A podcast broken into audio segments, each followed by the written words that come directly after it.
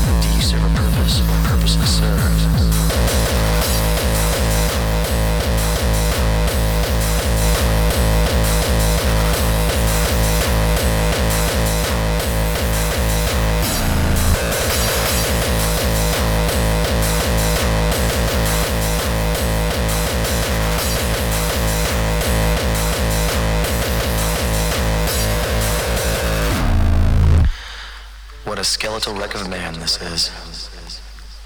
Translucent flesh and feeble bones, the kind of temple where the whores and villains try to tempt the holistic tones. Running rampant with free thought to free form in the free and clear. And the matters at hand are shelled out like lint at a laundromat to sift and focus on the bigger, better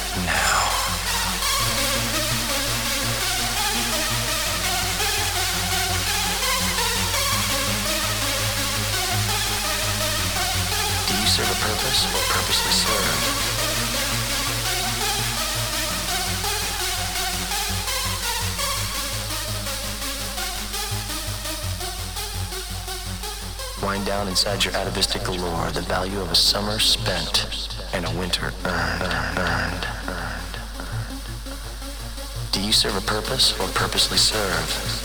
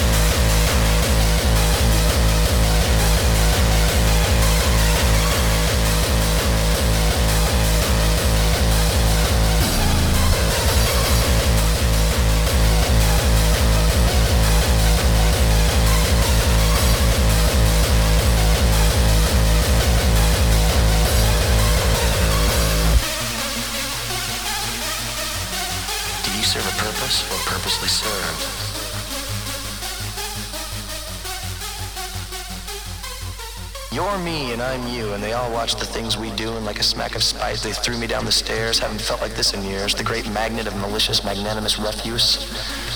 Let me go and punch me into the dead spot again.